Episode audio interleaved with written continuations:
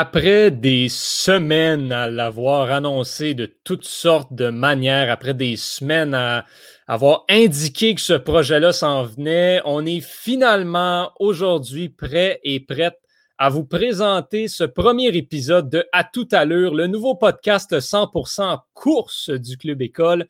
Course, qu'est-ce que c'est? C'est toutes euh, les courses. On va parler de natation, de vélo, de course à pied, de course de chevaux, de course de NASCAR, de course de moto. On couvre tout à à toute allure. Euh, je suis Yohan Carrière à l'animation aujourd'hui de ce premier épisode de ce podcast qui sera euh, diffusé une fois par mois. Donc, pour ceux et celles d'entre vous qui ont eu l'occasion d'aller écouter d'un bout à l'autre la semaine dernière avec Étienne Boutillier, euh, on a expliqué que à tout à l'heure serait un peu un résumé de l'action au niveau des courses à chaque mois. Donc, on sort aujourd'hui notre récapitulatif de l'action des courses du mois de mai. Et euh, ben, dans un mois, on pourra se retrouver pour ce qui s'est passé dans le mois de juin, ensuite le mois de juillet, et ainsi de suite. Vous, euh, vous comprenez le principe. C'est un podcast qui se déroule avec quatre personnes, donc une personne à l'animation, aujourd'hui moi-même, et on a nos trois blocs qui seront séparés à chaque mois entre les trois autres membres euh, du podcast. Et ce mois-ci, nous avons Thomas Lafont aux courses d'humains, Cheyenne Ogoya aux courses de chevaux et Daphné Chamberlain aux courses euh, moteurs, motorisées, voitures, moto, tout le kit, peu importe. Euh, nous sommes l'équipe de À tout à l'heure. Ce seront les quatre mêmes toujours qui reviendront à chaque mois. Donc, ben, sans plus attendre, je vous dis bonjour à tous les trois et comment ça va aujourd'hui? Ah, ça va très bien. Euh, très hâte de commencer, de commencer ce projet-là. Oui, ça fait longtemps. Ça fait longtemps qu'on travaille dessus que ça se concrétise enfin. Moi, j'avais vraiment hâte qu'on commence justement à travailler, à travailler sur ça. Et c'est vraiment intéressant de, s'ouvrir hein, en fait à, des différentes courses, de regarder des, choses euh, dont on n'a pas l'habitude de faire la couverture en général. Oui, ben c'est un petit peu ça le défi, c'est de parler euh, pas juste nous qui en font pas la couverture, mais le monde de la course, euh, mis à part le monde de la Formule 1, n'est pas beaucoup couvert par les médias traditionnels. Donc, ben là, il faut, euh, il faut aller creuser un petit peu plus loin que juste faire nos recherches en lisant les résumés des autres places de qu'est-ce que les gens en parlent. Euh, il faut qu'on ait trouvé les informations par nous-mêmes, qu'on ait parlé aux bonnes personnes. Euh, bref, c'est un beau défi qui est à tout à l'heure pour nous et on espère à la maison que vous saurez apprécier ce, ce nouveau projet du Club École. Et bien, si vous ne l'appréciez pas, ben, désolé. C'est comme ça. bon, sans plus attendre, donc, on va, comme là, on est dans le premier, on va expliquer un petit peu, beaucoup plus. On va peut-être passer moins dans ce qui s'est passé, mais plus mettre la table pour les prochains mois également, en expliquant aussi euh, quelles sont les compétitions. Donc, par exemple, euh, Daphné, qui va beaucoup parler tout à l'heure, par exemple, euh, des courses de NASCAR, par exemple, ben, le NASCAR, ça se finit pas au mois de mai. Donc, on va prendre un petit peu le temps d'expliquer un peu mieux c'est quoi le NASCAR et comment ça marche euh, même chose avec les autres compétitions qu'on va faire aujourd'hui. Mais le mois de mai a quand même été un mois assez occupé au niveau de la course. Un très, très, très beau mois à suivre et un des événements qui euh, aurait dû retenir l'attention parce que c'est un événement qui revient à chaque année et qui est toujours très sous-estimé. C'est euh, le Giro d'Italia, qui est essentiellement le, la deuxième plus grosse compétition mondiale de vélo sur route après le Tour de France. Euh, donc là, il est question donc ici, bien sûr, du Tour d'Italie qui, euh, ben, c'est ça, évolue toujours dans l'ombre du Tour de France, mais qui est quand même toujours très intéressant à suivre. Et Thomas, toi, c'est le premier événement dont tu viens nous parler dans ton blog de course euh, d'humain. Oui, le Tour d'Italie fait partie des trois grands tours cyclistes avec le Tour de France et le Tour d'Espagne comme tu viens de dire, c'était c'était la, la 104e édition euh, cette année. Euh, d'ailleurs, on fêtait les 90 ans du maillot rose, le maillot rose euh, qui est remis au, meneur, un peu comme le maillot jaune au Tour de France. c'est un tour de 21 étapes qui se, qui, se, déroule sur 20, sur 22 jours, donc un, parcours assez éreintant. c'est du 8 mai au 30 mai, donc c'est donc c'est pas encore terminé, ça se termine dimanche. Le tour commence avec, euh, avec une course contre la montre à Turin et ça se termine aussi par un contre la montre à Milan. Donc, euh, c'est très c'est un tour très demandant, quand même beaucoup beaucoup d'étapes en montagne également. Euh, cette année, on, surveillait, on, surveillait notamment euh, le Colombien Egan Bernal, euh, qui avait gagné une Tour de France en, en 2019. Il a, il a, présentement, il est premier. Il a, il a, conservé, il a, remporté le maillot, genre, le maillot rose plutôt à la neuvième étape et il, il, il l'a conservé depuis.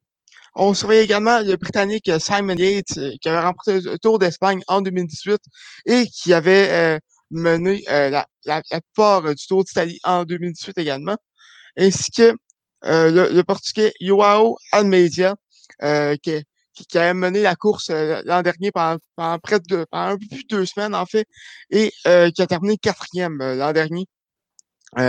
au classement général, comme que j'ai dit, Egan Bernal est premier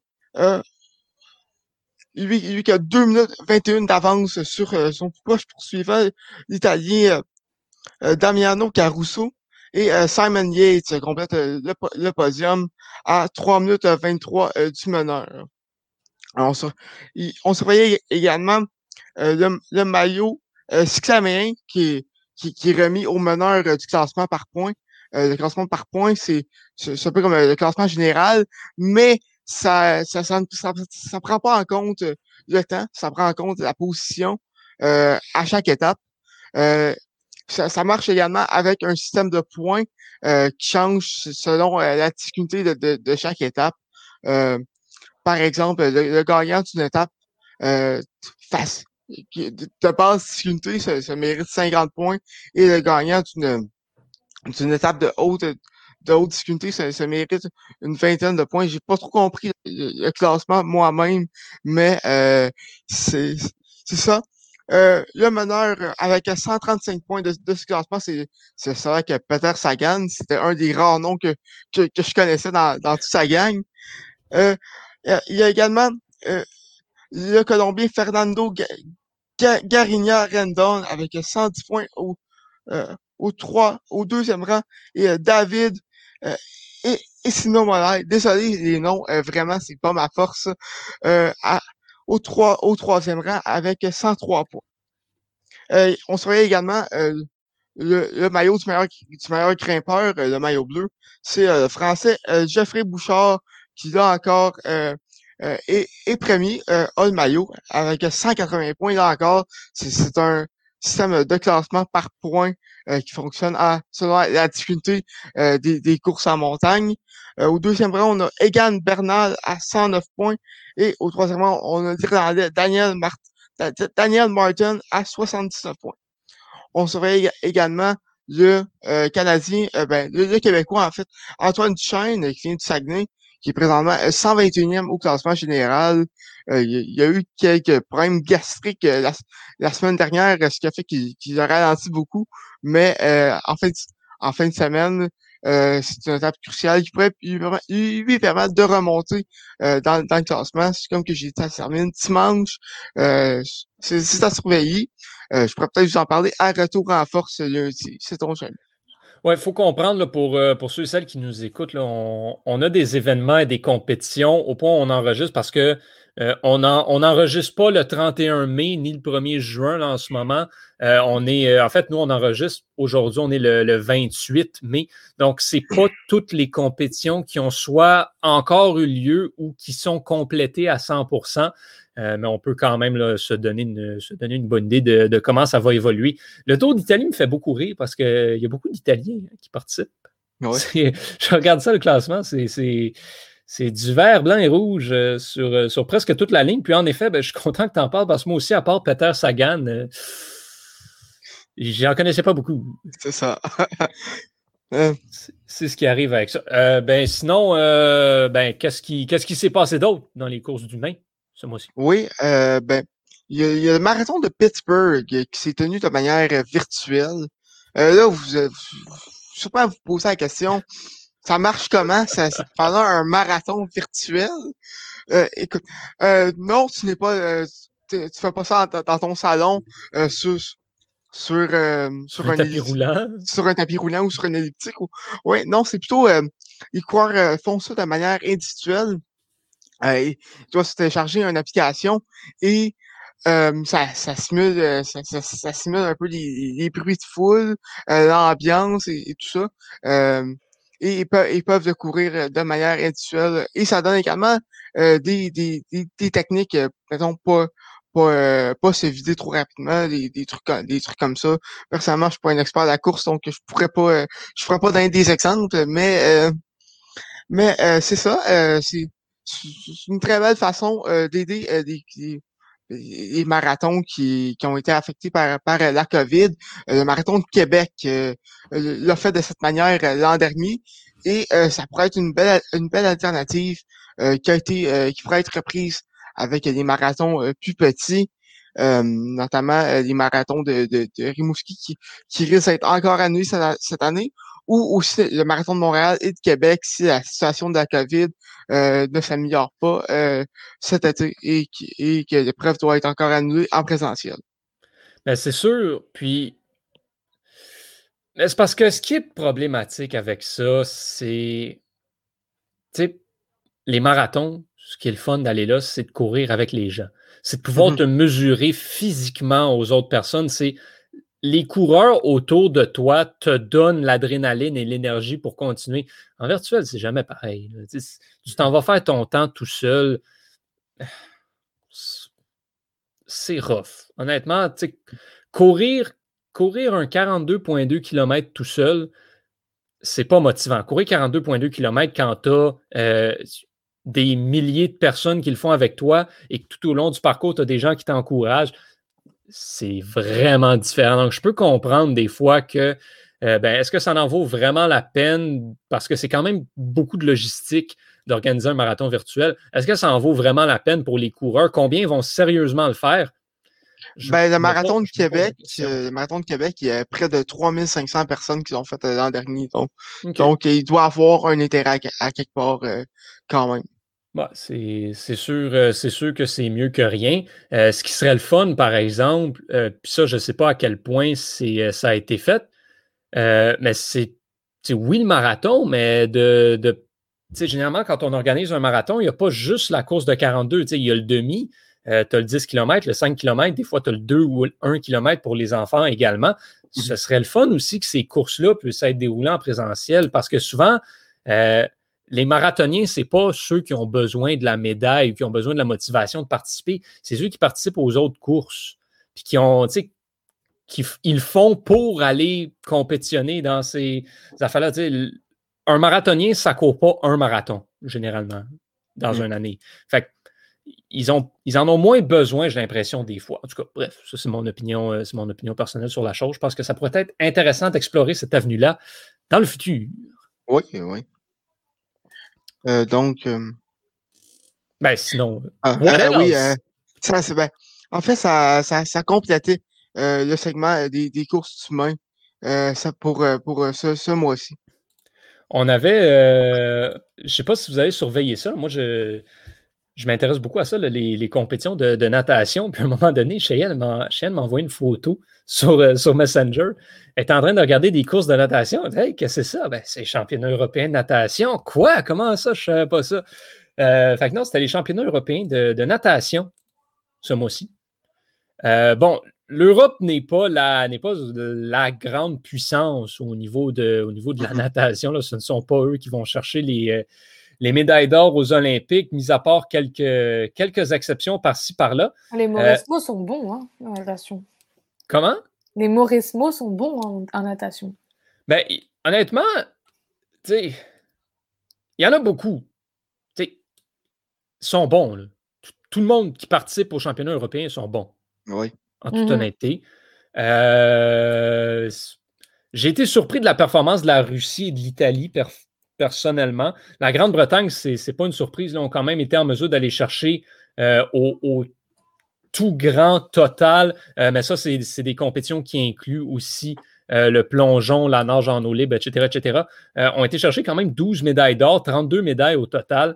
des belles performances. On avait Adam Peaty, bien sûr, qui est allé chercher le, le, 50 mètres et le 100 mètres notamment à la brasse. Ça, c'est pas une très, très grosse surprise. Euh, au, papillon, l'Hongrie s'est bien démarqué avec Christophe Milak. j'ai hâte de voir euh, comment est-ce qu'il va pouvoir euh, transposer ses performances aux Olympiques parce qu'il a établi au niveau du papillon les, les, records aux 100 mètres et aux 200 mètres pour les championnats européens dans l'histoire. On sait que le papillon, c'était Michael Phelps ça va prendre un nouveau champion olympique au papillon. Joseph Schooling risque d'être encore là, mais est-ce que Christ... Euh, il était difficile. Lui, ça, c'était tout un champion, Michael Phelps. Je veux dire, ça va être un, un gros nom à remplacer quand même. C'est ben, ça. Euh, Schooling, Schooling l'avait réussi à Rio à, aller le chercher sur le 100 mhm. mètres, si je ne me trompe pas. Mais là, Christophe Milac, est-ce qu'il pourrait être une, une option à, surveiller? Ce sera toujours intéressant. On a eu un record du monde aussi avec euh, euh Clement Kolesnikov, un russe, euh, sur, le, sur le 50 mètres d'eau. Bon, les 50 mètres, c'est pas les courses les plus palpitantes à regarder des fois, puis c'est toujours un petit peu exceptionnel. surtout aux Olympiques, le 50 mètres style libre, c'est euh, un petit peu n'importe quoi. C'est sûr que les courses de 50 mètres sont, sont moins intéressantes à regarder. Euh, mais on a eu quand même des, bons records, des belles performances. Le, le relais style libre, 4 fois 100 mètres, les Russes euh, ils ont été euh, d'un record européen également. Même chose pour le medley avec la Grande-Bretagne. La Grande-Bretagne qui performe, euh, toujours bien. On avait des gros noms qui étaient absents chez les femmes. par contre, Katinka Ozu a, performé le, medley individuel, a, bien réussi à, à, se classer. Rien pour, pour Sarah Solstrom, par exemple, du côté de la Suède. Je ne sais même pas si elle a compétitionné, en fait. Euh, mais ça, c'est un gros nom qui, a manqué à la Suède, c'est un nom qu'on surveille toujours dans le, dans le cadre des Olympiques. Donc, bref, euh, ça met la table pour, euh, pour Tokyo 2020 plus 1 ou 2021, appelez ça comme vous voulez. Ça, ça met bien la table, je trouve. Et, finalement, ben, chez les courses humaines, moi, ce que j'avais relevé personnellement aussi, André Degrasse compétitionnait au Golden Spikes d'Ostrava, terminé troisième au 100 mètres. pas, une course importante, un événement important, les Golden Spikes, moins important que les Olympiques par contre, mais ça, montre qu'il est quand même en, bonne forme pour l'instant. Donc, encore une fois, ça met bien la table pour euh, les Olympiques à ce sujet. Penses-tu qu'il y aurait des, y aurait des chances de, de, remporter une médaille d'or aux Olympiques? Ben, ces chances sont là.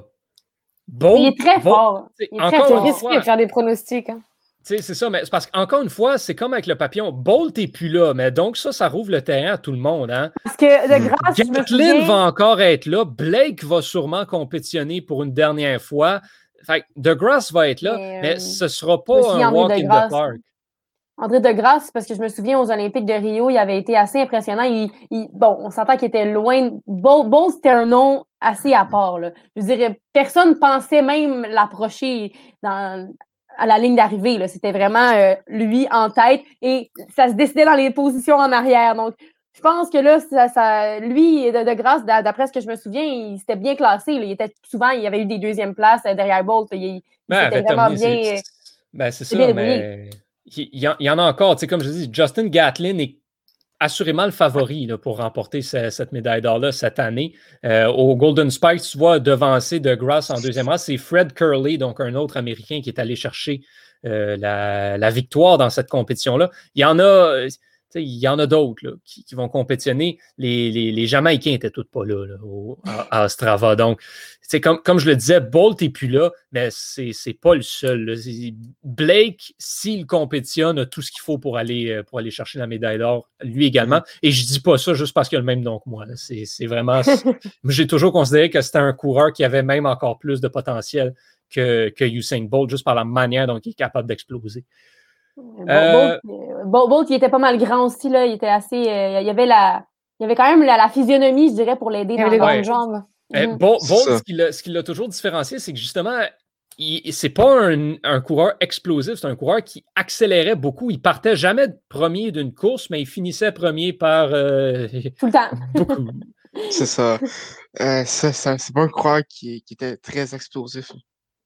Non, exactement. Mais ça fonctionnait son affaire. Fait ça, me penser, ça me fait penser, je ne sais pas si vous avez vu passer récemment sur TikTok, il y a une vidéo qui est vraiment, genre, qui est vraiment populaire en ce moment. C'est euh, une course d'athlétisme et puis tu as, les trois premiers. Puis tu en as un qui est vraiment démarqué devant et tout. Puis t'as le caméraman mm. qui le double de genre trois, de trois bons pas, qui est genre trois foulées devant pour le filmer de devant. Puis on voit le caméraman torcher toute la course devant les athlètes, puis passer premier. Puis on regarde ça et c'est ridicule tellement c'est le, caméraman est vraiment meilleur que tous les athlètes qui sont en train de compétitionner. Puis genre, le premier est devancé, je te dis, de au moins trois foulées. Puis cette vidéo-là sur TikTok est vraiment euh, célèbre en ce moment. Puis je l'ai trouvée vraiment cool et je me disais que j'allais la plugger ici. Avez-vous déjà vu le, le, film Le Tour de pharmacie? Non. Non. OK, c'est absolument hilarant. C'est une parodie du Tour de France, en gros. Euh, c'est absolument hilarant. Euh, euh, c'est entre autres produit par les trois de, de, Lonely Island, donc ça démontre à quel point c'est vraiment pas intelligent comme film. mais c'est ça qui arrive à un moment donné, c'est que c'est le Tour de France, puis euh, un, euh, le reporter du Tour de France fait les étapes en vélo aux côtés des gens tout le long, puis à la fin, lors de la dernière étape, ben, il se fait dire que parce qu'il a roulé toutes les étapes, ben, il est éligible pour gagner la course. C'est que là, il drop son micro, il part, euh, il part en vélo. bon, finalement, il meurt. Ça fait que c'est pas. c'est un peu triste son histoire. mais, mais ça, ça, me fait penser à ça. Moi, je dis qu'on ajoute ça à euh, reprise vidéo. Euh, on fait un. Euh, on fait oh, ça serait absolument hilarant. Ah, un épisode comique de reprise vidéo, on le fait là-dessus. le tour de pharmacie, ça, passe à la télévision des fois. Si, vous avez l'occasion de, de, regarder, ça, ça en vaut le détour. C'est genre une heure la durée du film. C'est très drôle. Écoute, c'est vraiment spécial que t'en parles, puis moi, je suis un grand fan de Donny Allen, puis aucune idée que ça existait. Fait que merci d'avoir piqué ma curiosité. Oui, oui, oui. Euh, John Cena est dans le film également. Bon, ça touche toutes mes cordes. Euh, course de chevaux maintenant. Cheyenne, les courses de chevaux, ça c'est ce qu'on a définitivement le plus parce qu'il y en a un petit peu trop, euh, surtout dans, surtout dans le en printemps et en été. Euh, aux États-Unis, il y en a genre à tous les jours. C'est absolument ridicule. Mais au mois de mai, on a quelque chose d'assez spécial, notamment le début de la triple couronne. Euh, bref, toi, tu toi, es allé vraiment, tu t'es dit, moi, je vais résumer euh, ce qui s'est passé dans les courses de chevaux. C'était une, tâche, ma foi, plutôt ardue.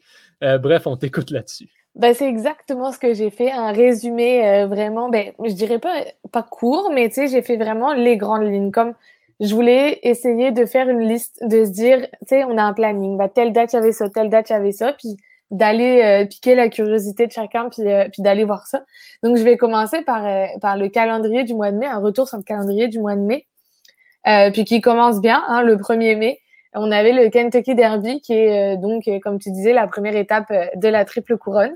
Puis on avait aussi le Churchill Downs Stakes, qui est aussi une, une grande course Ensuite, on avait euh, le 8 mai, euh, le Paralympien Travé. Alors, j'ai aucune idée si ça, se, si ça se prononce exactement comme ça, mais, euh, mais c'est en Suède et c'est une course de 3 ans et plus qui est attelée, celle-ci, de 2140 mètres autostart. Et on avait aussi le même jour la Man Over Stakes aux États-Unis. Donc, grosse journée. Le, on, on, passe au 13 mai. puis là, on est en France avec l'Anjou Loire Challenge euh, cette fois pour les 6 ans et plus en cross-country et 7300 euh, mètres.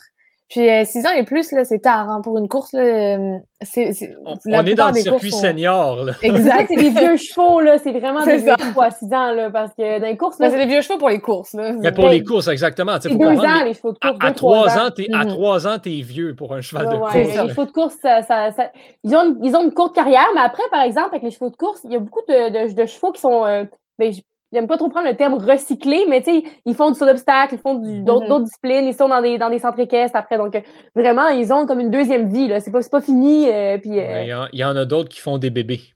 Oui, exact. Et il y en a qui, font des bébés. Oui. Le secrétariat, mm-hmm. il y en a fait des bébés. D'ailleurs, euh, parlant de ça, petite parenthèse enchantée, mais récemment, là, je suis un compte en Belgique euh, qui s'appelle Eqdeo. Je sais pas si ça vous dit quelque chose, mais c'est euh, une, chaîne de télé euh, qui suit ça. Puis ils avaient mis en direct et je trouve que c'est vraiment vraiment bien. Ils avaient mis en direct avec tous leurs sponsors qu'ils avaient cités, tout ça, des vidéos dans les box de leurs deux poulinières.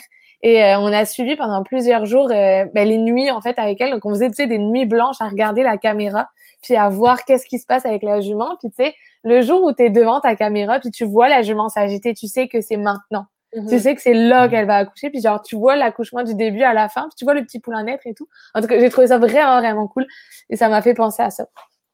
Mais donc, du coup, pour revenir sur euh, le cross-country, qui est d'ailleurs une des courses les plus difficiles euh, dans les, les courses comme ça, parce que c'est une course à obstacles, puis de vitesse, puis d'endurance, ça, ça réunit vraiment toutes les, tous les critères cool. pour une course difficile. Et, euh, et c'est peut-être celle qui fait le plus de, de blessés en plus, mais euh, en plus, c'est très, très longue, 7300 mètres. Ça, Euh, si, si je peux ajouter, Cheyenne, en plus, les obstacles, parce qu'il y a des obstacles fixes là-dedans. Euh, moi, j'ai Mhm. j'ai déjà fait à des très, à très, à très petit niveau du cross-country et tu as des grosses bûches de bois, des ravins. C'est vraiment pas. c'est des obstacles. tu veux pas tomber, là. Tu, tu veux que ton cheval le passe, là. Ah, C'est ben, pas des barres ça, des c'est- après- pas une barre que si tu l'accroches, la Non, barre, elle tombe. C'est- un trou. C'est un Mais trou surtout qu'en plus, euh, dans les courses, euh, parce que tu sais, il y a le, le cross, la, le, co- le concours complet qui est, qui est autre chose, mais le- les courses de cross-country, c'est vraiment, t'as des, t'as des obstacles, c'est le même pour tout le monde, puis tout le monde est, est susceptible de sauter à la même, Mhm. en- au même moment, tu sais, c'est vraiment, comme, quand tu fais un concours complet, c'est toi et ton cheval, c'est dangereux, mais t'es tout seul, t'es, t'es responsable de, de ton couple, puis t'es, t'es tout seul.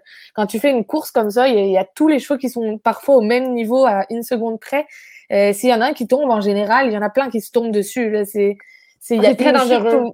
C'est les dominos. Là. Tout le monde tombe en même temps. Et c'est pour ça qu'il y a autant de, de, de Demolition que- Derby en, en course de chevaux. Là, c'est vrai, C'est vraiment ça. Il y a des chevaux qui se sont fait piétiner et tout. Oui. C'est il y a quand même de graves accidents dans ces courses-là. Mais c'est en même temps, c'est les plus, euh, c'est parmi les plus intéressantes à regarder aussi, parce que bah, c'est ce qu'on aime, le divertissement aussi là. Mais mais c'est vrai que c'est hyper risqué pour les chevaux. Cheyenne, tu vois, moi, c'est un, un des sports équestres que je me dis qu'il ferait jamais ça. Ah, moi non plus. Moi Ah, non c'est plus. sûr jamais ça. C'est tellement dangereux. Tu Ah vois les oui, chevaux tomber, puis des fois, t'en vois un qui tombe, puis là, il y a comme un, un- un carambolage de chevaux, là. C'est horrible, là. Tu, tu veux pas que ça Et arrive. euh, tu sais, à trois ans, euh, il y a beaucoup de chevaux qui sont, qu'on- utilise pour des, des, des mondes classiques, qu'on va débourrer à cet âge-là, à l'âge de trois ans. Tu sais, on, on va leur apprendre à monter à cet âge-là. Là, dans les courses, à trois ans, ils sont déjà prêts. Ça veut dire que, tu sais, ils sont encore en, ils sont, la croissance est vraiment, tu sais, est juste, là. La, la croissance, tu sais, c'est des chevaux qui sont, qui sont, oui, au top de leur forme, mais aussi, parfois, c'est limite pour, euh, pour ce qui est de la fragilité. Puis il faut vraiment trouver le, le, le bon, euh, la bonne balance entre les deux. Puis euh, je pense a- que c'est pour de- ça qu'il y a beaucoup de, de risques aussi. Il n'y a pas vraiment de bonne balance parce que pour un, che- un cheval de 3 ans, c'est aucunement l'idéal de, de, de, Non, non, ça. sûr. C'est vraiment, vraiment pas l'idéal parce que ces chevaux-là, ce qu'il faut savoir, c'est que ils finissent pas vraiment de se développer avant 6 ans. Avant, c'est c'est 6 ans l'âge de développement complet d'un cheval. Donc, il faut pas vraiment, euh, techniquement, les sortir en compétition avant ça. Donc, les courses, c'est- ça vient, ça vient un petit peu à l'encontre du développement. Donc, c'est vraiment pas la bonne, chose. Que d'autant plus que d'autant plus qu'à trois ans, il faut qu'il soit capable d'accepter le cavalier. Donc s'il est capable d'accepter le cavalier à trois ans, ça veut dire qu'il a été débourré bien avant. Oui, C'est c'est encore un bébé à cet âge-là, c'est un bébé que tu mets sur que tu lances sur une course. Il sait pas ce qu'il fait, le pauvre. Tu le lances là-dedans, puis C'est exactement ça. Et, sur- et surtout, ces chevaux-là, souvent, sont, sont nerveux. Hein? C'est des chevaux qui sont qui peuvent être ben, ils sont fébriles un peu, ils sont pas dans l'habitude d'être dans le monde, d'être dans le monde de la course comme ça. On les lance là-dedans. Donc, c'est c'est vraiment euh, toutes les conditions d'accident sont là, je dirais, avec ce genre Mhm. de course. Ouais, parce que en course, je dis même pour le cheval, c'est quelque chose auquel on pense pas, mais quand, quand tu fais un, un concours de saut, par exemple, où ton cheval est tout seul sur, sur la piste, sur le terrain, euh, c'est pas pareil que quand t'en as huit à côté qui courent en même temps puis qui se garochent partout. C'est exactement ça. Et c'est tout, c'est tout dangereux. C'est c'est tout des c'est difficile pour le cheval aussi. tu sais, ça, le, dans le sport, ça se joue dans la tête. Dans la tête du cheval, il doit s'en passer des affaires pendant les courses. Mais aussi, Mais sur- ça, surtout que euh, qu'un cheval a son, son caractère, on, on peut estimer son caractère final à partir de 8 ans. Là, tu sais, c'est Mhm. vraiment tard que, que Mais- un cheval peut être définitif et se dire ça peut encore changer. Mais tu sais, t'auras pas, tu peux avoir des chevaux jeunes, vraiment calmes, vraiment posés, vraiment à l'écoute et tout, puis qu'à 6 ans, ce, ce soit plus la même affaire. C'est vraiment les courses, c'est c'est vraiment jeune. Mais aussi, ce qu'il faut ajouter à ça, c'est que les chevaux, ça a un instinct de survie. Quand d'autres chevaux courent, ils vont vouloir aller courir. Là. Mhm. Ils, ont, ils ont comme un peu peur là-dedans. là, pa- parce que c'est leur instinct de. euh, par exemple, même dans, même dans un centre équestre, quand un des chevaux part en course, ben, le réflexe naturel des autres chevaux, ça va être de le suivre parce qu'ils se disent qu'il y a un Ça danger. dire qu'il y a danger. Donc là, dans une course comme ça, j'imagine un peu l'énergie que ça doit dégager de voir tous les chevaux qui, qui sont comme dans une énergie d'un. ben, à un certain moment, ils doivent savoir que, bon, hein, il n'y a pas rien qui leur court en arrière, mais c'est quand même une sorte de, d'atmosphère, je dirais, de danger et de, stress dans lesquels les chevaux sont. C'est vrai, c'est vrai. Euh, du coup, après tout ça, après cette parenthèse enchantée, je vais, je vais retourner au calendrier. Qui, on était arrêté au 15 mai. Puis, euh, pas la moindre, hein, c'est euh, la date du Preakness Stakes, donc la deuxième étape de la triple couronne, qui, elle aussi, est pour les trois ans. Puis, une distance un peu différente qui est de 1900 mètres et qui se déroule également aux États-Unis. Ensuite, 22-23 mai, on a le week-end du Grand Steeple euh, Chase de Paris, euh, qui est quand même une grosse course euh, assez, assez connue, puis qui est, justement sur un week-end. donc, c'est quand même un gros événement. Le 22 mai également, on a la grande course de haies d'Auteuil pour les 5 ans et plus. puis là aussi, c'est des haies à 5100 mètres. puis pour finir, on a le 29 mai le Harper Hanover's Lop pour les 3 ans et plus, qui est une course attelée en Suède de 3140 mètres. Et euh, le 30 mai, alors je suis vraiment pas sûre du nom, mais Elite Lopé, Elite Lopé, je, honnêtement je sais pas, mais c'est encore suédois. Euh, 4 ans et plus, euh, course attelée également de 1609 mètres. Donc euh, juste pour revenir à la course euh, de, de cross-country, 7300 mètres. Hein, c'est énorme. Mais donc voilà, là c'était le calendrier du mois de mai. Euh, puis je vais revenir euh, sur euh, trois, quatre grosses courses un petit peu plus importantes que j'ai un peu plus développées. puis donc du coup, une des plus grosses courses connues bah, dans le monde entier, en fait à l'international, c'est la triple couronne, qui est une course de plat, comme son nom l'indique, en trois manches. chaque manche a une longueur différente, puis c'est ce qui est challengeant pour les chevaux et c'est ce qui fait qu'il y a peu de chevaux euh, qui remporte les trois manches et qui remporte la triple couronne, c'est qu'en général, ben, comme tout le monde, un cheval a sa préférence, puis euh, est meilleur dans son euh, dans sa distance en fait. Puis là, il est confronté aux trois distances. Et puis en plus, ben, il faut être régulier, puis il faut, faut, vraiment assurer sur les trois courses. Tu n'as pas le droit à l'erreur. Donc c'est vraiment un exploit que peu de chevaux ont réussi. Puis ils sont seulement 12 en fait à avoir rempli la triple couronne, remporté pardon la triple couronne aujourd'hui. Euh, puis on se souvient euh, d'ailleurs ben, de l'exploit de secrétariat qui, qui, détient encore le record, euh, notamment dans, dans la deuxième manche. Ben, il, ne détient pas le record dans les trois, si je me Je crois qu'il a été, il a été dépassé dans une des trois, mais je sais, je saurais pas te dire laquelle, mais il me semble qu'il a été dépassé dans ben, une des trois. C'est impossible que quelqu'un l'approche.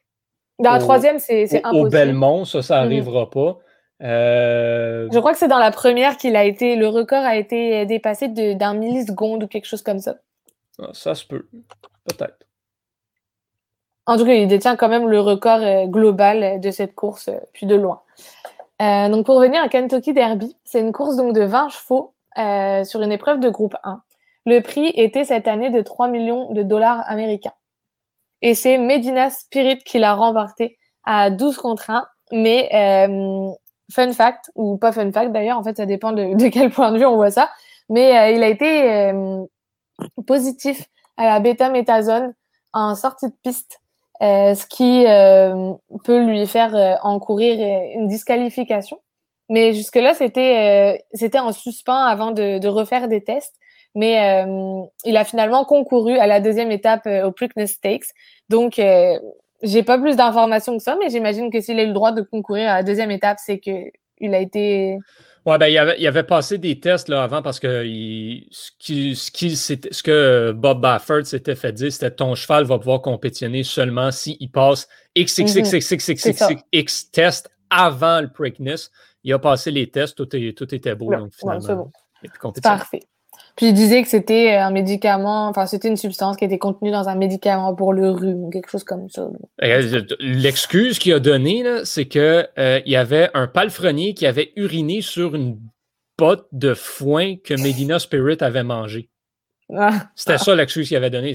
C'est tellement ridicule que ça pourrait être vrai. Genre. c'est toujours des excuses comme ça qui sortent Baffert. C'est hilarant. C'est le cas de le dire, c'est une excuse pour à chaque fois. Eh hein?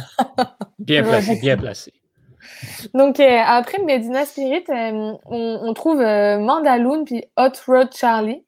Et finalement, en quatrième place, Essential Quality. Puis pour ceux qui, qui se souviennent ou qui ont entendu le, le d'un bout à l'autre d'Étienne, on parlait de, de cette course-là en prévision et on donnait Essential Quality euh, vainqueur de cette course. Il était dans le top des sondages, il était dans le top, euh, il était le favori. Et il n'arrive qu'à la quatrième place.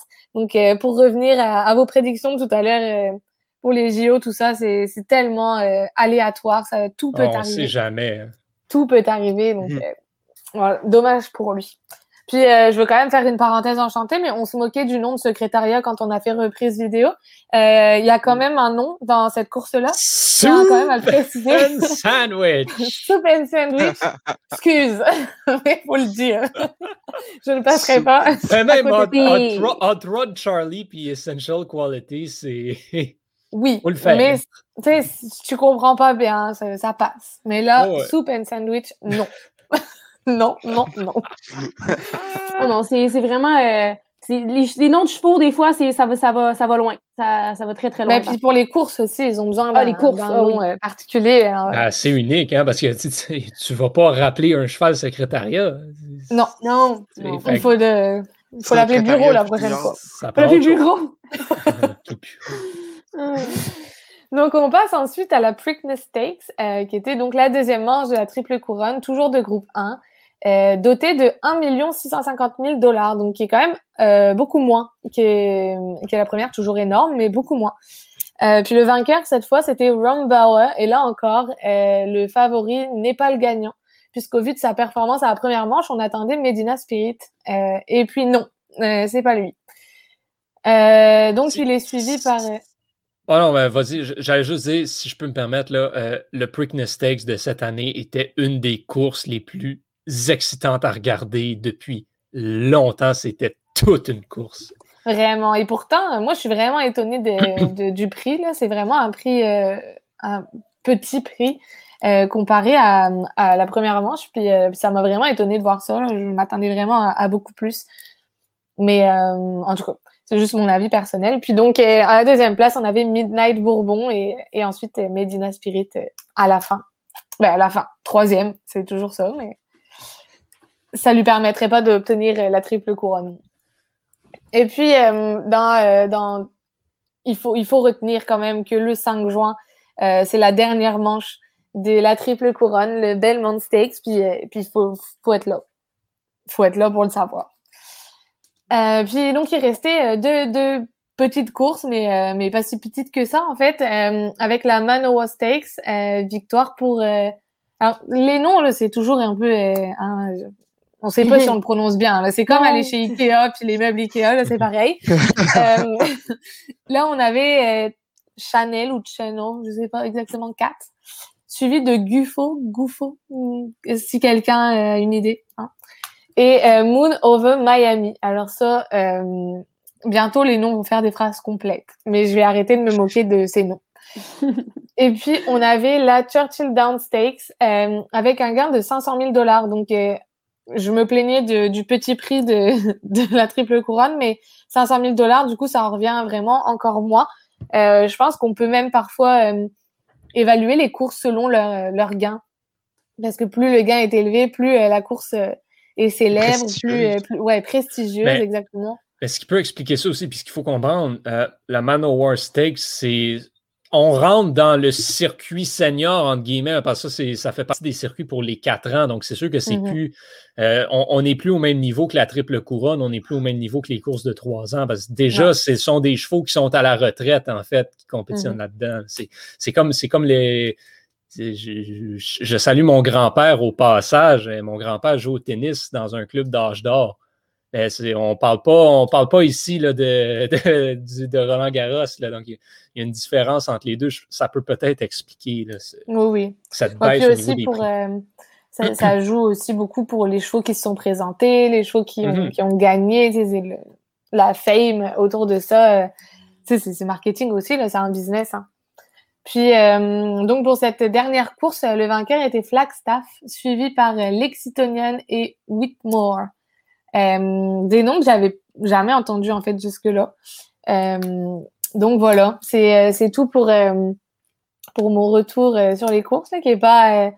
qui n'est pas encore euh, exhaustif, hein, mais euh, on y travaille. mais, quand même très complet, je dois le souligner. Personnellement, je surveille beaucoup ce qui se passe beaucoup plus localement, notamment avec la triple couronne. Là, dans les prochains mois, on a la triple couronne anglaise, la triple couronne canadienne qui s'en viennent aussi. Euh, mais les, courses en Suède, en France, j'avais moyennement vu ça passer. Donc je il y en a beaucoup, beaucoup. Tu as pu en parler, ben ça, il y en a, il y en a partout, les courses de chevaux, mon Dieu. Exact. C'est vraiment incroyable. Tu parlais de la triple couronne des chevaux.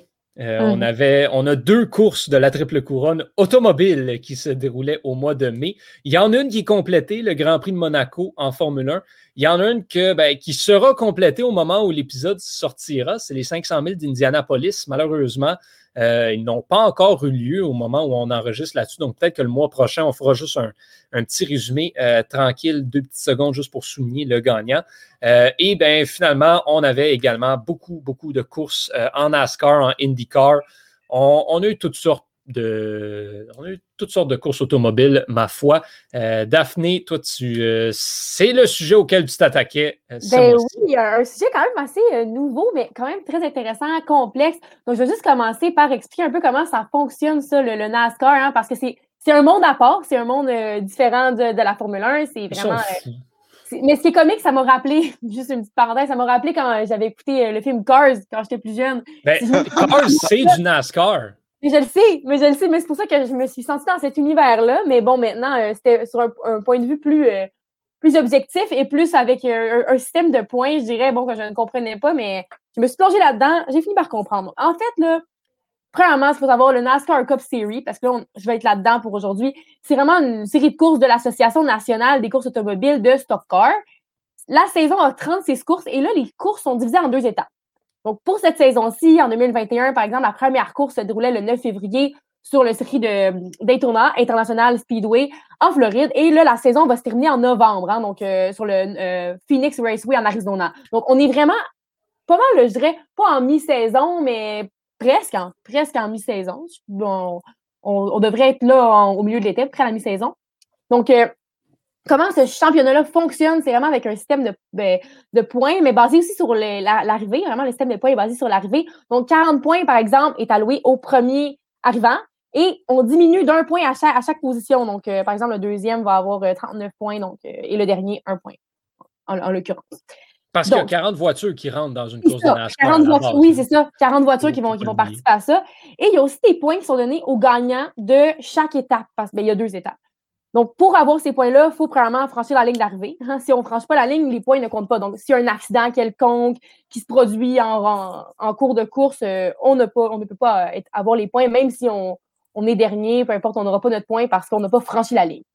Donc, c'est ça, c'est vraiment euh, comment ça, se passe dans, les faits. Mais il y a aussi une espèce de segmentation dans la saison globale. Ça se déroule en deux, en deux segments globaux. Donc, les 26 premières courses, ça va servir à établir les 16 pilotes qui vont pouvoir participer aux 10 dernières. Donc, on appelle les éliminatoires. Ça, c'est les 10 dernières. les éliminatoires, c'est vraiment les 10 dernières euh, compétitions, les, ben, les 10 dernières courses. Et comment, comment les pilotes sont classés? C'est pas vraiment avec le système de pointage. C'est vraiment basé sur les victoires.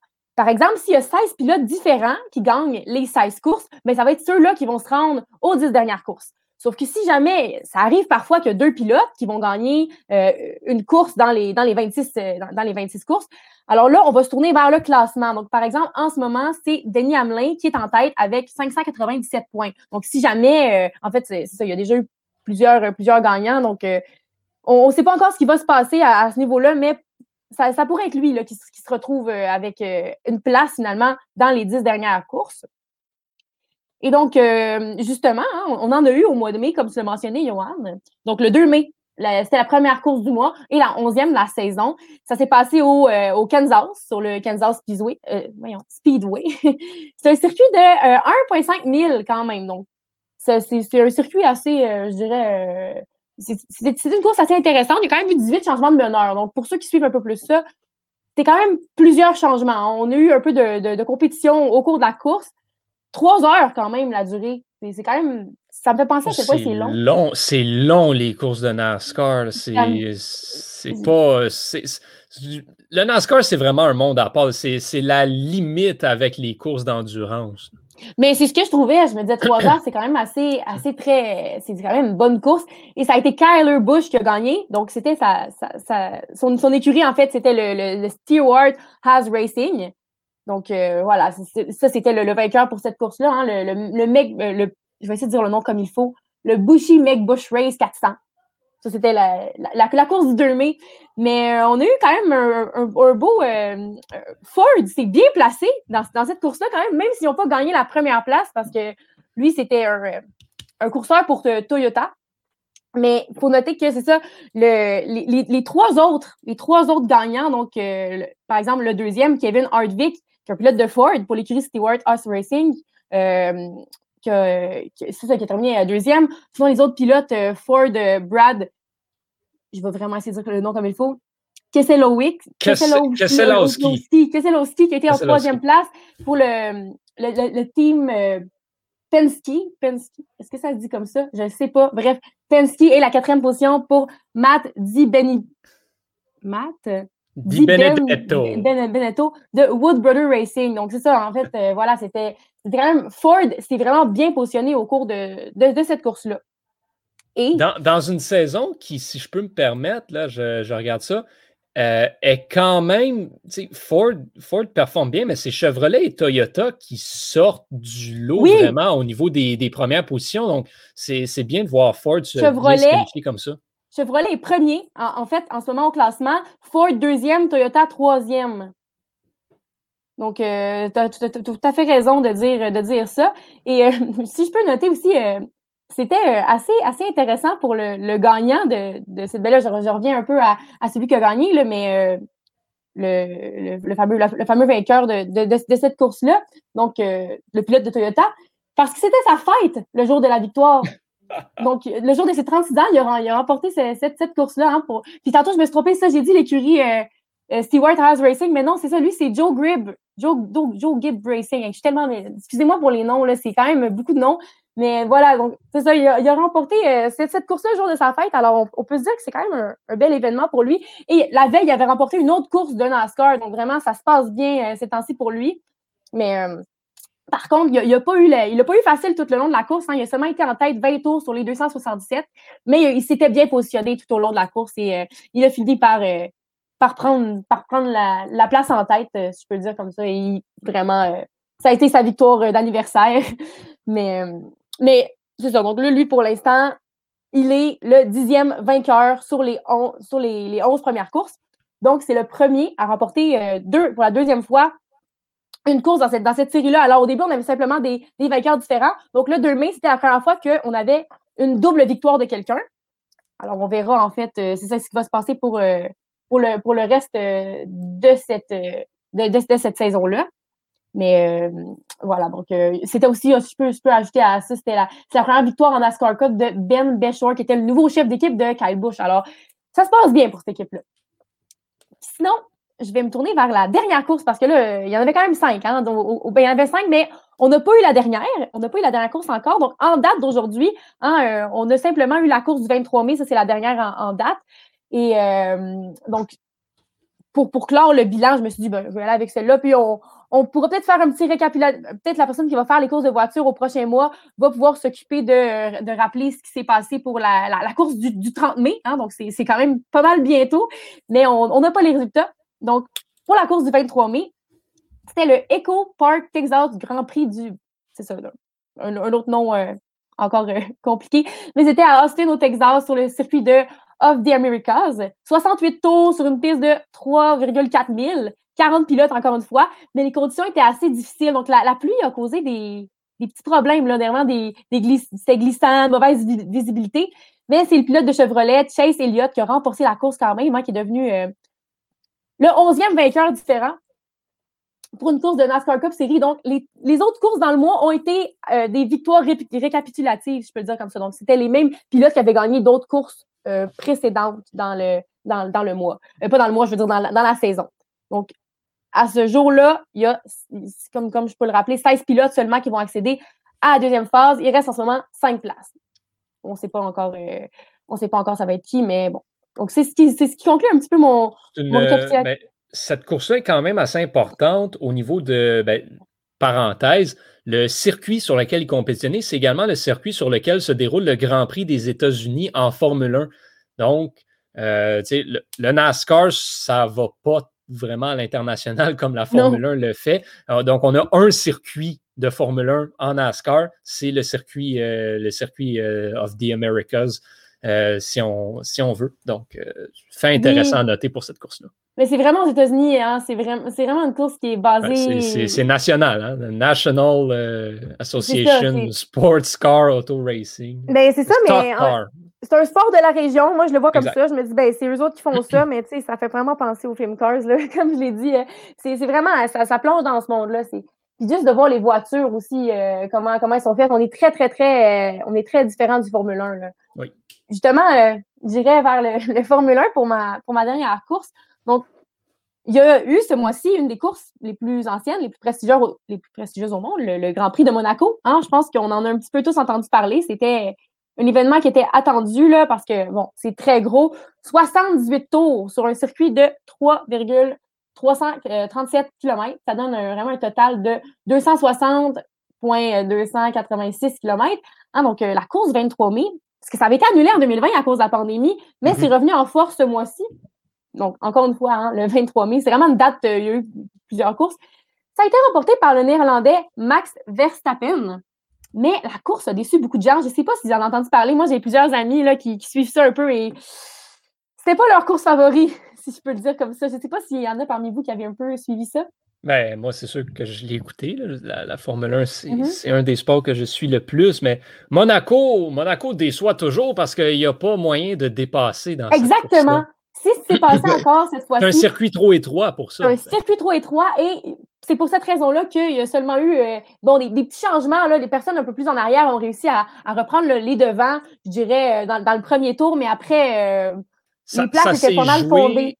Ça s'est joué avec les arrêts au puits, cette course-là. c'est là que c'est excessivement. Monaco, c'est là où c'est excessivement important d'avoir une bonne stratégie. Puis on l'a vu avec Mercedes qui se sont complètement plantés cette année pour une rare fois, pendant que Red Bull a pu en profiter justement pour envoyer Verstappen à la victoire. Mais c'est un peu une impasse, c'est ça, c'est un, un, peu compliqué cette course-là parce qu'il mm-hmm. ne se passe rien. Donc, on sait déjà qu'il va gagner dans les premiers tours et c'est ça qui s'est passé hein, avec, euh, avec, avec, Max Verstappen. Donc, il a été pas mal en tête, je dirais, tout le long. Et il y a seulement les sept premiers coureurs qui ont eu le temps de faire les 78 les 78 tours euh, requis techniquement parce que c'est ça la, durée de la course normalement. Mais il y a vraiment, en plus, il s'est rien passé. On aime ça un peu d'action normalement, mais là, il n'y a pas une interruption, pas de voiture de sécurité qui a, qui a dû intervenir, aucun, aucun problème. Vraiment, la, course s'est déroulée rapidement. C'était une course propre. Propre. Propre, mais c'est pas ça qu'on veut en course. On veut qu'il se passe des trucs.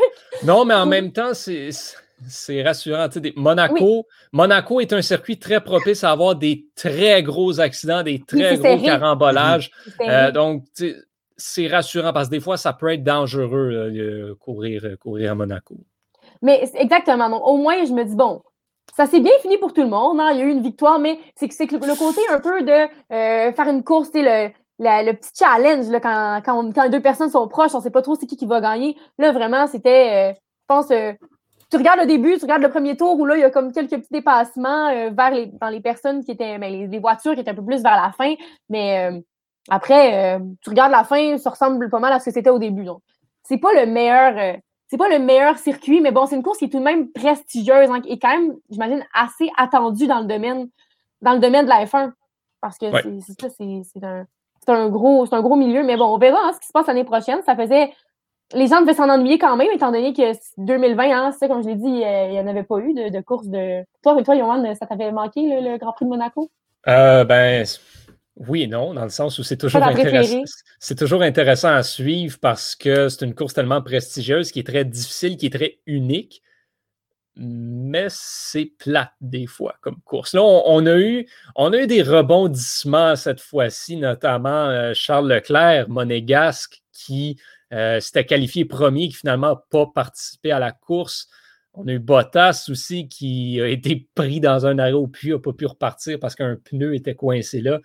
Euh, donc, c'est sur ces rebondissements-là qu'il faut jouer à, Monaco pour, pour, que ça arrive parce que ce n'est pas, pas une course intéressante au niveau des voitures qui roulent sur le C'est pas à dire, mais tu souhaites presque comme que ton. Ben, tu souhaites qu'il y ait des problèmes aux arrêts au puits, tu souhaites qu'il y ait des problèmes dans un peu Mhm. n'importe où, parce que sinon, il va rien, c'est ça, il va rien se passer. là, le- les, les dés sont jetés un peu, si on peut le dire. J'ai été surpris, honnêtement. L'écurie Haas, qui à la, est d'habitude pas très bonne, performe mal. Nikita Mazepin, Nikita Mazepin notamment, qui rentre dans à peu près tout ce qui bouge habituellement. Ben là, il a, été très correct.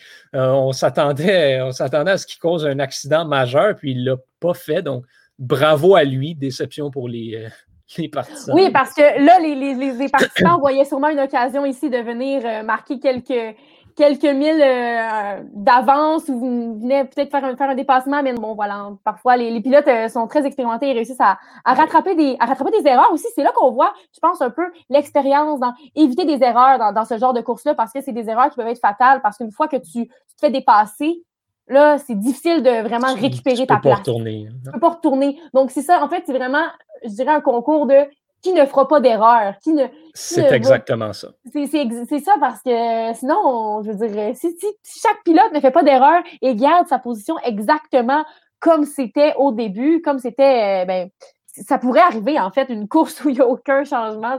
Tout- les, tous les pilotes sont excellents, tous les pilotes ne font pas d'erreur et la course reste la même du début à la fin. Donc, c'est sûr que c'est peut-être pas la plus, la plus palpitante à regarder, mais quand même, il faut, faut souligner les pilotes qui sont. euh, qui, qui font, qui font un beau travail, qui réussissent quand même à. Ça doit être compliqué faire ça. Je- J'essaie d'imaginer ce que ça ferait. De... C'est beaucoup plus c'est beaucoup plus complexe que ce que l'on pense. C'est pas juste appuyer Ben, sur une certain. pédale puis dépasser des gens. C'est tu regardes le nombre de boutons qu'il y a sur un volant de Formule 1, c'est ridicule. C'est c'est- Mais de- le nombre de commandes qu'ils doivent réaliser. Ça, ça Mais, aucun mais bon aussi, s'adapter au circuit, ça- s'adapter au circuit, ça doit être quelque chose de différent parce que j'imagine que, bon, il y a certains pilotes qui ont souvent des, des circuits favoris, des circuits qui vont mieux selon euh, leurs habitudes, Oui, selon puis il y a des circuits en général qui sont beaucoup plus faciles. Monaco est un des circuits les plus difficiles euh, de, au calendrier de la F1. C'est sûr que quand on compare ça avec euh, ce qui est moi mon Grand Prix préféré, Monza, le Grand Prix d'Italie, c'est un circuit qui c'est presque un rond. C'est ridiculement facile de compétitionner là-dessus. Mais par contre, ça donne lieu à des changements de position, ça donne lieu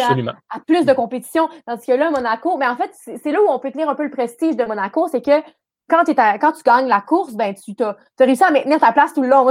C'est comme ça, je pense Oui. qu'il faut le voir. Parce, Parce que, ce qu'il faut comprendre aussi pour, euh, pour les gens à la maison qui ne, qui ne suivent pas vraiment ça, euh, Monaco, c'est un des. euh, je pense qu'il y en a comme trois ou quatre courses dans la saison où c'est un circuit urbain. Donc, c'est dans la ville que ça se passe. On roule dans les rues à, à Monaco. Donc, on met des. C'est comme si on mettait des barrières sur Sainte-Catherine puis que les, les- les voitures roulaient sur Sainte-Catherine. C'est un petit peu ça qui se passe là-bas.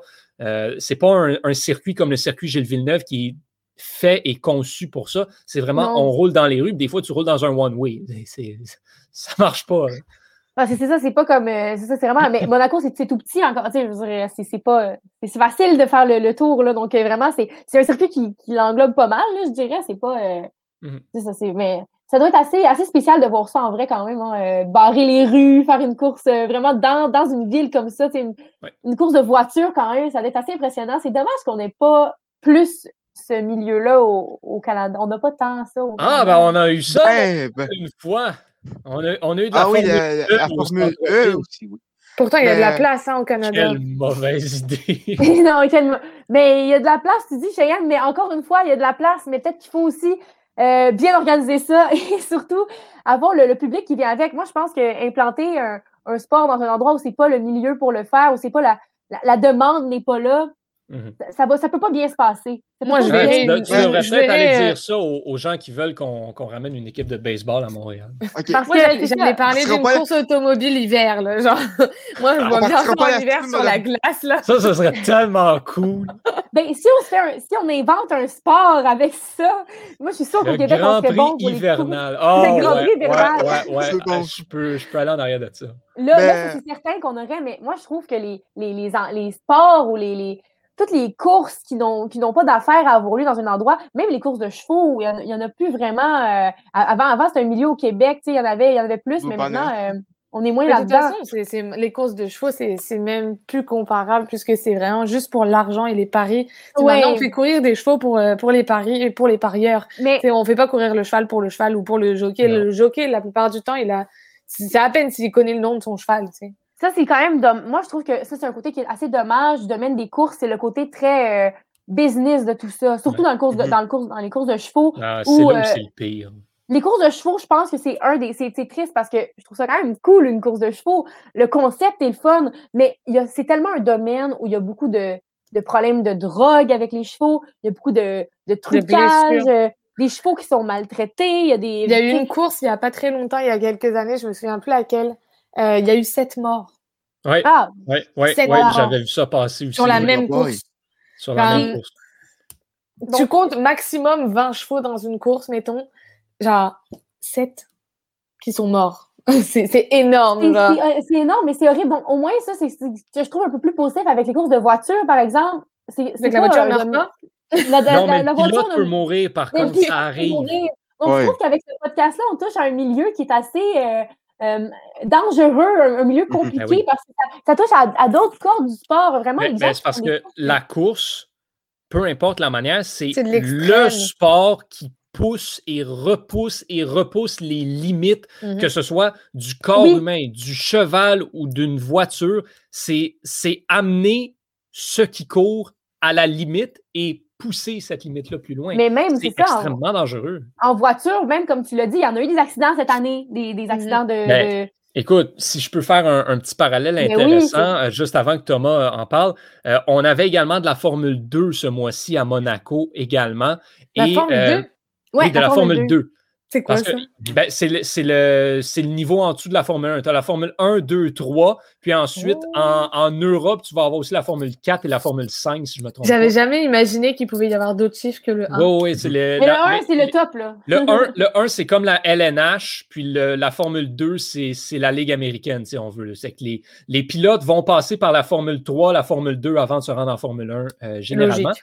Mais en tout cas, bref, on avait, euh, on avait le, Grand Prix donc, de, Monaco qui euh, a été remporté par euh, le Français Théo Pourchère, qui est devenu le plus jeune vainqueur de l'histoire de la Formule 2. Euh, c'est un Français et ça survient, c'est pas, on est presque deux ans après justement le décès d'un pilote de Formule 2 euh, en Italie. C'était euh, Antoine Hubert, qui était un des très, très bons prospects de la Formule 2, qui est décédé en qualification dans un accident de voiture. Donc, euh, ça, ça le rappelle vraiment. Puis encore une fois, euh, Romain Grosjean, que j'ai rappelé énormément l'année dernière au, euh, au Grand Prix, en fin Mhm. de saison au, au Bahreïn, qui a presque perdu la vie. Sa voiture a littéralement explosé. Lui s'en est miraculeusement sorti avec des brûlures partout sur le corps et compétitionne cette année en IndyCar. C'est un monde ô combien dangereux et des morts, il y en a. Ah, Ouais. ben oui, il y en a, mais, mais c'est ça. Senna, Villeneuve, euh, on, on touche, on touche avec ce podcast-là à un milieu qui est totalement différent de- des autres sports. tu sais. Même, par exemple, dans les sports extrêmes, on n'a pas autant de, de, de, de risques que ça. tu sais. Euh, je veux dire, la, la course, c'est c'est comme Cheyenne tantôt expliquait avec les courses de chevaux.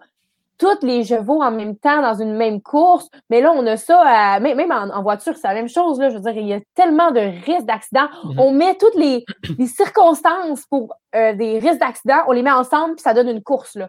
C'est exactement ça. C'est Le, le- le concours de circonstances est parfait, surtout à des hauts niveaux, parce qu'en plus d'être dans une course, ils négocient des virages difficiles, ils sont dans, dans des conditions qui ne sont pas parfois avantageuses, comme euh, tantôt j'en parlais avec la, la, la, la, la- la deuxième course là, euh, de, NASCAR, qui avait été dans des, dans euh, mauvaises conditions avec le, circuit glissant et tout.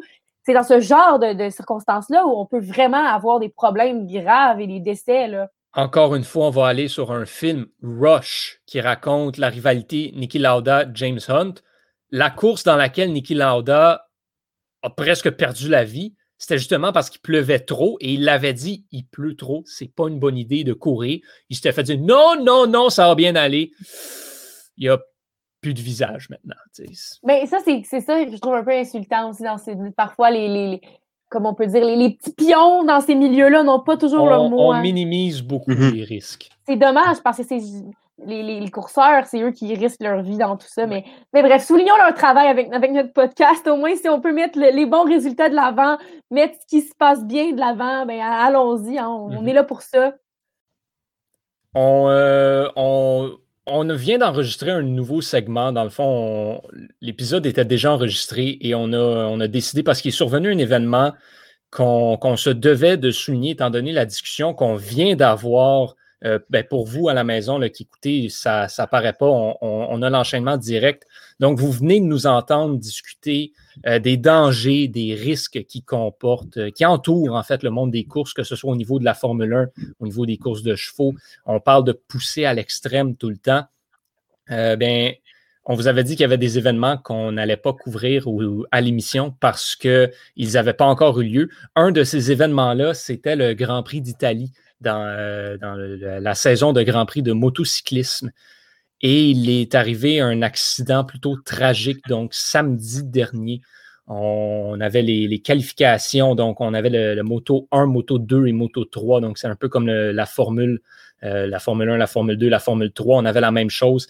Et en fin des qualifications de Moto 3, on a un jeune pilote suisse de 19 ans, Jason Dupasquier, qui euh, a apparemment, parce qu'on n'a pas d'image officielle de cet incident-là, est tombé de sa moto et a été happé par au moins une autre moto qui passait sur, sur la grille, a été blessé très sérieusement, a été évacué euh, dès, les moments et a finalement, en, fin de journée, succombé à ses blessures à l'hôpital. 19 ans euh, pour ce jeune athlète euh, qui, a perdu la vie. On vient tout juste d'en parler d'à quel point ce sport-là peut être dangereux vraiment. Thomas, Daphné et Cheyenne sont encore avec moi, bien sûr. Gang, c'est. C'est horrible. 19 ans, c'est jeune. Mais ce qui arrive là-dedans, c'est que c'est toujours des gens jeunes qui meurent, ben, en fait, la plupart du temps, parce que c'est des gens jeunes qui font ces genres de sports-là. Donc, euh, dès qu'il y a un décès en, moto, en, Formule 1 ou peu importe, c'est rare que c'est des personnes euh, en, âge euh, avancé qui, sont mm-hmm. pilotes. Donc, c'est souvent des, décès vraiment très, très, très prématurés mm-hmm. qui surviennent dans ce genre de contexte-là. Ben, c'est sûr et certain qu'ils sont, euh, ben, on en parlait, j'en parlais justement il y a deux ans, Antoine Hubert en Formule 2, même chose également, à peu près le même âge qui avait perdu la vie dans un accident en qualification de la même manière.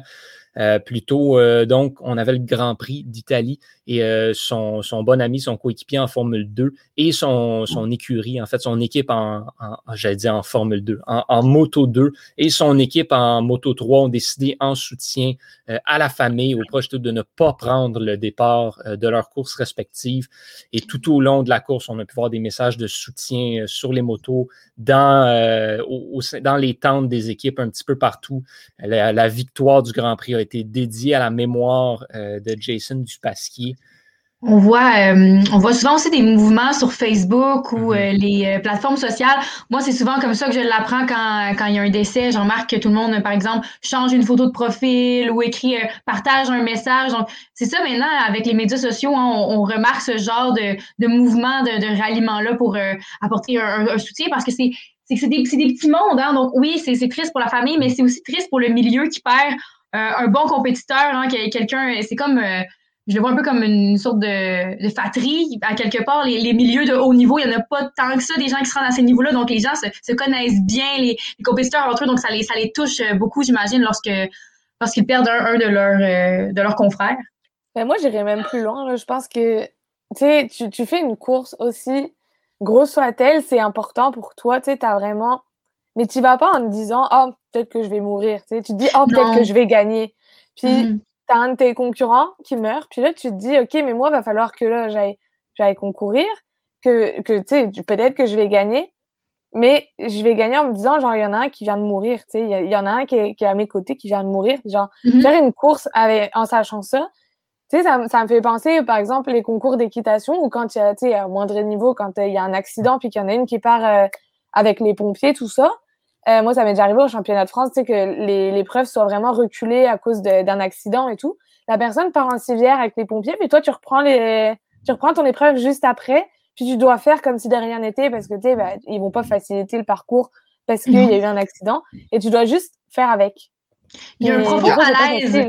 On, ressent, on pour vrai, dans les concours comme ça, quand c'est. Ben là, c'est sûr qu'il y a une course, tout le monde est en, même temps, hein, donc euh, les gens font la course en même temps, mais, mais lorsque c'est un parcours d'équitation, la personne qui passe juste après, on le ressent souvent, la, la peur, juste parce que l'autre personne, surtout à l'obstacle, à l'obstacle en question, là, où, où il y a eu l'accident, c'est, on, on le sent dans la, la montre de la personne qu'il y a, il y a- il y a- est effrayé, mais c'est ça, non, c'est, c'est vraiment, euh, ça peut vraiment remettre en question le parcours de certaines personnes aussi parce que la conscience du danger, ça vient avec l'âge. Souvent, ceux qui commencent ces sports-là très, très, très, très jeunes ont pas nécessairement la conscience du, du danger. Moi, quand j'ai débuté l'équitation, par exemple, j'avais pas la conscience du danger, donc je l'ai appris de cette façon-là. Mais certaines personnes qui débutent à 25 ans, par exemple, l'équitation, n'auront pas la même perception que moi parce que ils apprennent dans un contexte où ils sont conscients d'un danger, ils ont entendu parler d'accidents et tout. Donc, c'est un peu, ça peut remettre certaines personnes en question, ceux qui sont déjà dans, dans le sport de haut niveau et qui apprennent un, accident aussi tragique que ça, peuvent peut-être avoir une certaine remise en question, eux, eux aussi, de, savoir, hey, mon, mon, euh, mon, mon partenaire ou mon ami euh, ou mon, mon, mon adversaire est décédé là, à cause de, Ouais. du, parcours perd, qui était euh, dangereux, là, de la course. Donc, ça, ça donne lieu à ce genre de, de remise en question-là. Mhm. En plein ça, puis je fais juste imaginer euh, le, le motocycliste qui, qui l'a. Euh, J- c'est c'est Jason Dupaki, c'est ça? Mais Euh, Dupasquier, c'est lui qui est décédé. Ouais, ça. Ouais, ça. Le, le compétiteur qui, qui l'a happé euh, quand, il, quand il est tombé, je, je peux même pas imaginer à quel point il soit se sentir tellement mal. Puis après ça, qu'il faut qu'il aille concourir après. ah, Mais ça- je crois qu'il y en a, ça- je crois qu'il y a plus qu'une personne, là. euh, Oui, qu'il- ce qu'on ce qu'on a dit selon les images qui ont été données, c'est au moins une. Il y en a plus qu'un, sont frappé, là.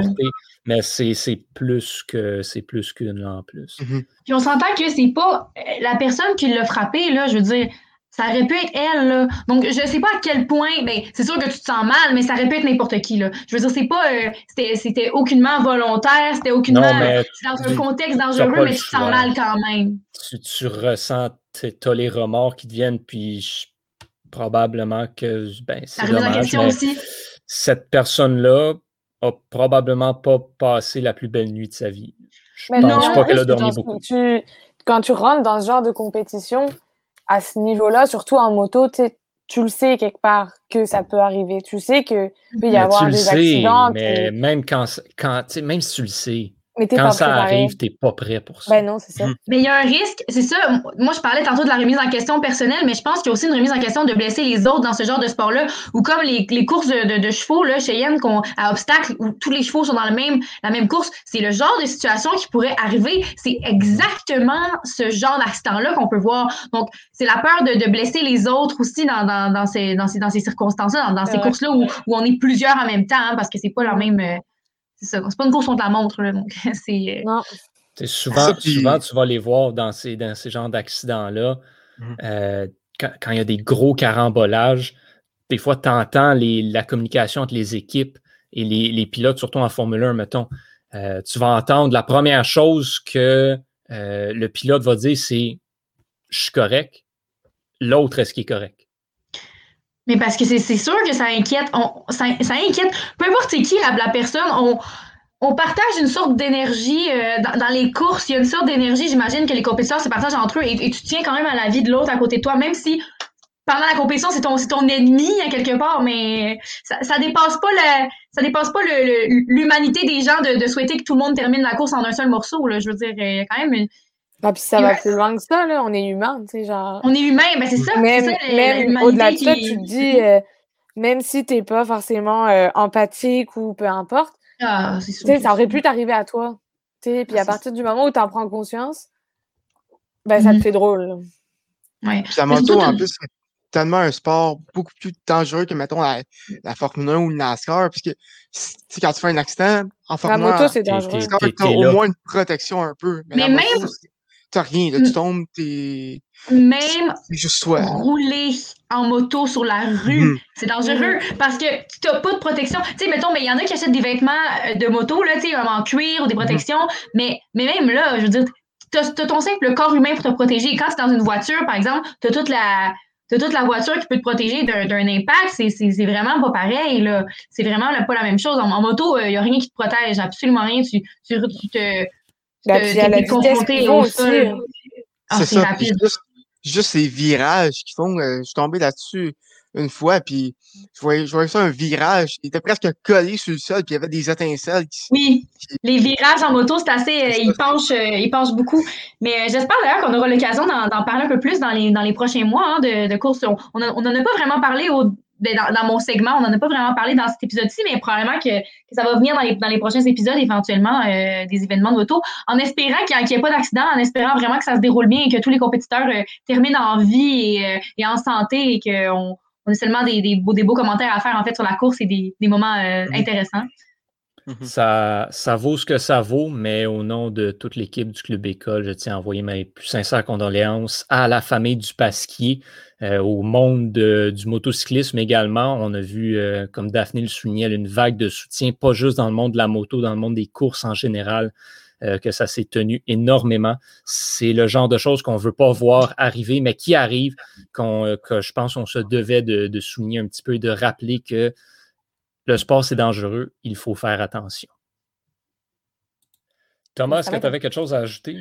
Ouais, ben ça, ça a l'air très loin, mais euh, je vais revenir euh, sur euh, sur euh, les, les courses euh, les courses dans les villes, pas, pas sur circuit.